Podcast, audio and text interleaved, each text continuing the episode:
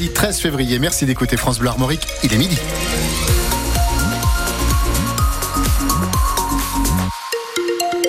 Le journal Céline Guettas. Bonjour Céline. Bonjour Vincent, bonjour à tous. Les agriculteurs prêts à repartir à l'action. Oui, c'est la menace en tout cas du patron de la FNSEA qui sera de nouveau reçu cet après-midi par le Premier ministre Gabriel Attal avec euh, également le président des jeunes agriculteurs.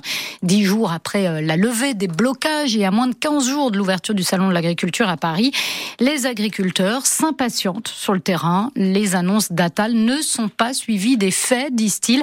Comme Charles Fossé, c'est le président des jeunes agriculteurs en Bretagne.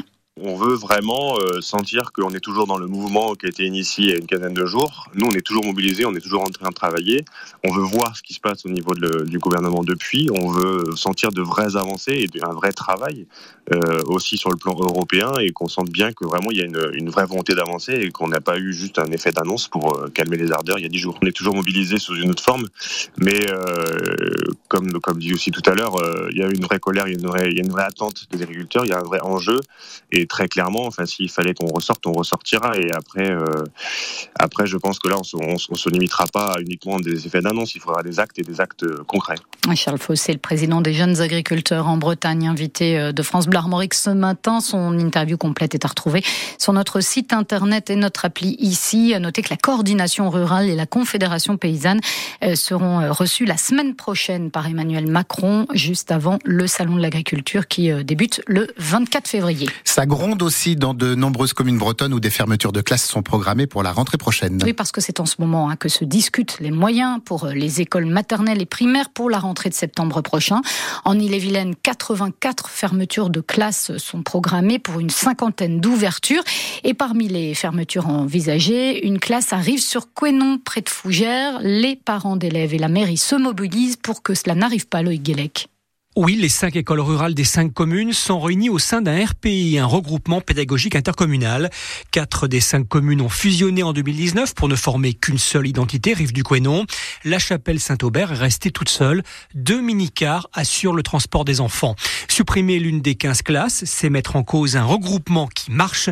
La présidente de l'association de parents d'élèves, Karine Trianon, détaille les conséquences d'une telle mesure. Une surcharge euh, des classes en termes d'effectifs, euh, des conditions d'accueil euh, qui perdraient en qualité, des conditions d'apprentissage aussi qui perdraient en qualité. Sur ce territoire rural entre Rennes et Fougères de près de 3000 habitants, on investit beaucoup sur l'école.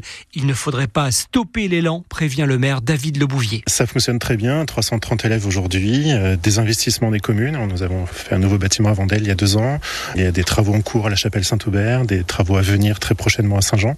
Donc nous investissons beaucoup et avons euh, besoin de stabilité. Quant aux enseignants, ils ont un devoir de réserve, mais soutiennent le mouvement, assure Karine Trianon. Ils sont très inquiets et c'est aussi leurs conditions de travail hein, qui sont euh, impactées avec une fermeture de classe et des classes surchargées. Jeudi, l'administration de l'éducation nationale pourrait passer de fermeture définitive à fermeture temporaire en attendant une décision définitive fin juin. Oui, parce que c'est jeudi hein, que se réunit le Conseil départemental de l'éducation nationale. C'est lui donc qui doit décider des ouvertures et des fermetures de classes pour l'an prochain.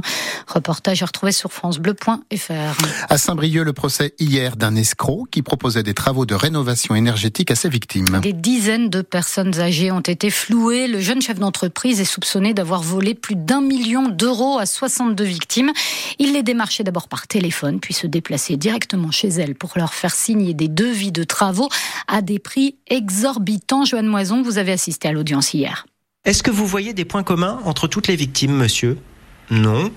Moi, je constate que ce sont toutes des personnes âgées. 83, 86, 87, 90 ans. Comment l'expliquez-vous? Si je peux me permettre, madame, elles ont été démarchées par téléphone. En journée, la semaine, effectivement, dans ces créneaux horaires, bien souvent, ce sont des retraités qui répondent. Moi, je n'y peux rien.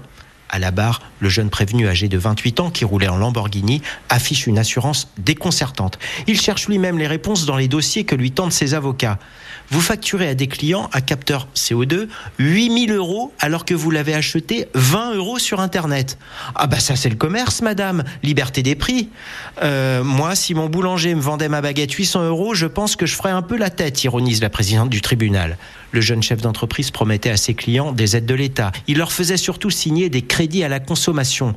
Une de vos clientes a signé le même jour un devis pour une pompe à chaleur, l'isolation de son grenier et de ses murs, 43 800 euros. La pompe à chaleur ne fonctionne pas. Et cette dame est tellement endettée qu'elle a dû vendre sa maison, monsieur. Et le procureur a requis hier 50 prisons, dont 4 fermes contre cet escroc. Le parquet demande également une interdiction définitive de gérer une entreprise.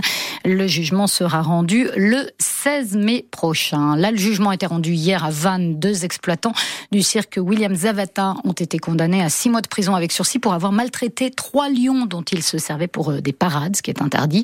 Les animaux étaient également enfermés dans une installation minuscule la plupart du temps. Les deux exploitants du cirque euh, n'ont plus le droit de détenir des animaux non domestiques pendant 5 ans.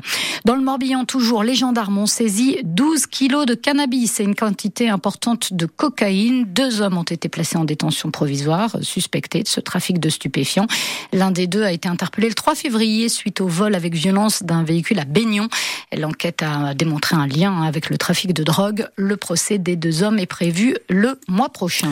Faire en sorte que le Made in France soit moins cher que le Made in China au rayon des vêtements. C'est l'objectif d'une proposition de loi déposée aujourd'hui par un député LR qui veut lutter contre la mode jetable. Antoine Vermorel Marquez veut instaurer ainsi une taxe de 5 euros par article pour pénaliser les fabricants qui proposent plus de 1000 nouveaux produits par jour dans le collimateur du député.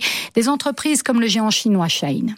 Ce sont des grandes entreprises qui euh, ne créent aucun emploi sur le sol européen et français, qui euh, exportent leurs produits de Chine 100% euh, en avion et qui ne respectent pas nos critères environnementaux, sociaux et même parfois sanitaires. Et donc c'est de la concurrence déloyale vis-à-vis de tous les, acteurs du textile français. Nous, ce qu'on préconise, c'est un bonus-malus un principe simple de dire vous achetez un t-shirt euh, sur euh, une des grandes plateformes en ligne qui n'a pas de boutique en France. C'est un t-shirt qui pollue énormément, donc on va vous mettre un malus, le principe du pollueur-payeur. Et en revanche, si vous achetez un t-shirt respectueux de l'environnement, de nos normes sociales et environnementales, vous aurez un bonus. Et donc c'est pas une taxe supplémentaire, c'est le malus qui finance le bonus.